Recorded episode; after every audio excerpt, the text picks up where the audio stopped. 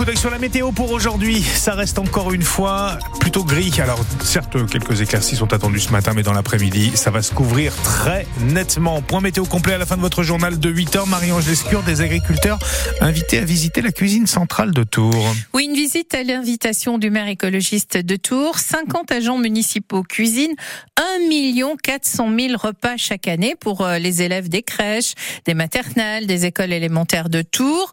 L'objectif de cette visite, c'était de mettre en lumière les bonnes pratiques adoptées par la cuisine centrale malgré la difficulté à trouver des fournisseurs locaux pour répondre à tous les besoins. Pour fournir 8500 repas chaque jour, Maurice Compin, la cuisine centrale de Tours a utilisé l'an dernier au moins 50% de produits durables et de qualité, dont 32% de produits bio.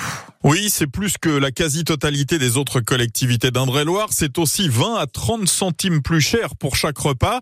Quelques centimes qui font une vraie différence pour les éleveurs et producteurs, selon Henri Frémont, le président de la Chambre d'agriculture. 20 ou 30 centimes sur un repas à 12 euros, c'est presque rien. Donc en fait, c'est presque rien qui fait qu'on va avoir des agriculteurs qui vivent bien de leur métier. Encore faut-il pouvoir fournir les énormes quantités demandées quand ce n'est pas possible en Indre-et-Loire, les agriculteurs de la région sont privilégiés. Là, on est sur euh, la poire qui vient d'Orléanais.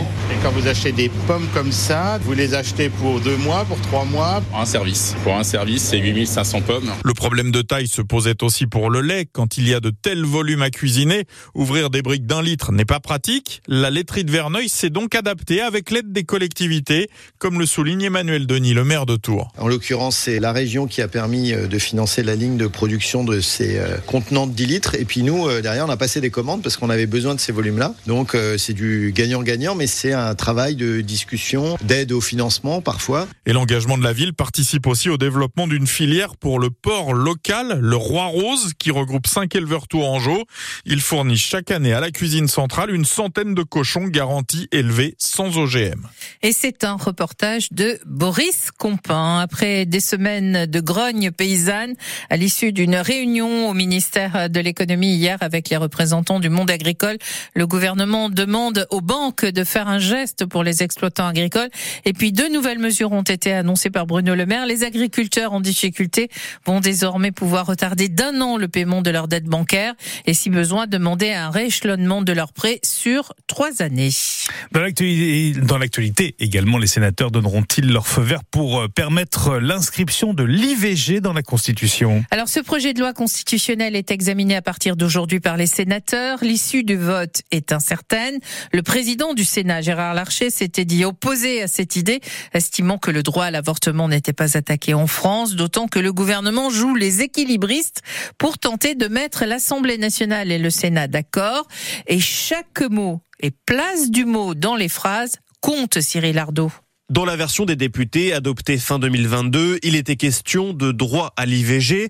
Le Sénat avait lui adopté dans la foulée une version modifiée, les sénateurs préférant parler plutôt de liberté de la femme de mettre fin à sa grossesse. Problème, dans le cas d'une révision constitutionnelle, les deux chambres doivent adopter le même texte à la virgule près. Pour une fois, ce n'est pas l'Assemblée nationale qui a le dernier mot. Alors l'exécutif a tenté de jouer le compromis avec la formule liberté garantie et mi-décembre, le Conseil constitutionnel a quelque sorte tranché le débat.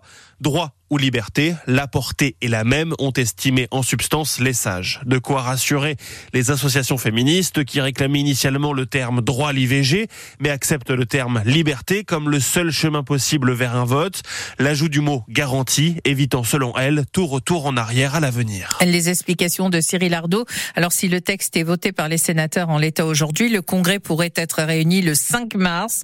Et pour réviser la Constitution, un vote à la majorité des trois cinquièmes des parlementaires est nécessaire. Dans le cas contraire, eh bien, la navette parlementaire reprendrait une nouvelle fois. Vous écoutez France Bleu Touraine, il est 8h05. La mésaventure à présent d'une abonnée de la ligne SNCF Tour Paris a fait sortir de ses gonds le député Daniel Labaronne. Oui, Stéphanie est navetteuse depuis 16 ans et elle a été lourdement sanctionnée par un contrôleur car elle n'a pas pu lui présenter sa pièce d'identité qu'elle avait oubliée chez elle. Alors elle lui a montré la version dématérialisée sur son téléphone, mais le contrôleur a appliqué le règlement à la lettre et lui a infligé une, amende majorée puisqu'elle avait refusé de payer dans le train. Et dans la foulée, eh bien, son abonnement à 500 euros par mois a été résilié. Le soir, euh, j'ai été contrôlée et il m'a demandé euh, une pièce d'identité, chose que j'avais pas parce que j'avais oublié mon portefeuille euh, chez moi. Je trouvais que c'était abusé de payer 120 euros d'amende alors que euh, on paye un abonnement de plus de 500 euros par mois et qu'il avait toutes mes coordonnées sur sa tablette. J'ai reçu un mail de la SNCF me précisant que, étant donné que j'avais pas été en capacité euh, de présenter une pièce d'identité, il résiliait mon abonnement. Alors une situation qui a ulcéré le député de l'Amboisie, Daniel Labaronne, qui compte bien interpeller sur cette situation le PDG de la SNCF. Certains contrôleurs, pas tous bien sûr, parce que beaucoup font bien leur travail, mais certains se comportent de manière pas très euh, civile à l'égard euh, des clients de la SNCF qui ont des contrats d'amendement qui coûtent d'ailleurs euh, très cher, qui n'ont jamais posé de, problème de paiement. Je crois que d'un point de vue commercial, la SNCF ferait bien quand même de respecter davantage les clients qui euh, financent par leurs impôts la dette colossale de la SNCF. Alors pour Stéphanie, l'histoire se termine malgré tout plutôt bien puisque la navetteuse a reçu un mail de la SNCF huit jours après ce contrôle pour lui indiquer que son abonnement était à nouveau actif. Dans l'actualité également ce matin sur France Bleu Touraine, les conséquences des fortes pluies ces derniers jours chez nous. Un coteau s'est effondré dans la nuit de lundi à mardi à Véretz. Oui, un coteau situé le long du Cher, il avait été fragilisé par euh, ces fortes pluies. Il a fini par s'affaisser dans le jardin de deux maisons en contrebois. En contrebas, il n'y a eu aucun blessé, mais les habitations ont été évacuées par précaution. Dans le Chinonais, c'est la Vienne qui est sous surveillance avec une nouvelle euh, crue annoncée. Au pic de la crue, elle devrait dépasser les 4 mètres. La départementale 8 également, qui relie Chinon à Ballon-Miré, est fermée depuis trois jours, ainsi que les stades de rugby Raymond Bourdon et le stade de la Plaine des Vues, euh, impossible à pratiquer compte tenu de l'état des terrains. Et puis, toujours à propos de ces intempéries et des débordements, en, à Saint-Cyr-sur-Loire, l'avenue du colonel Arnaud Beltrame est interdite à la circulation en raison là du débordement de la Choisille.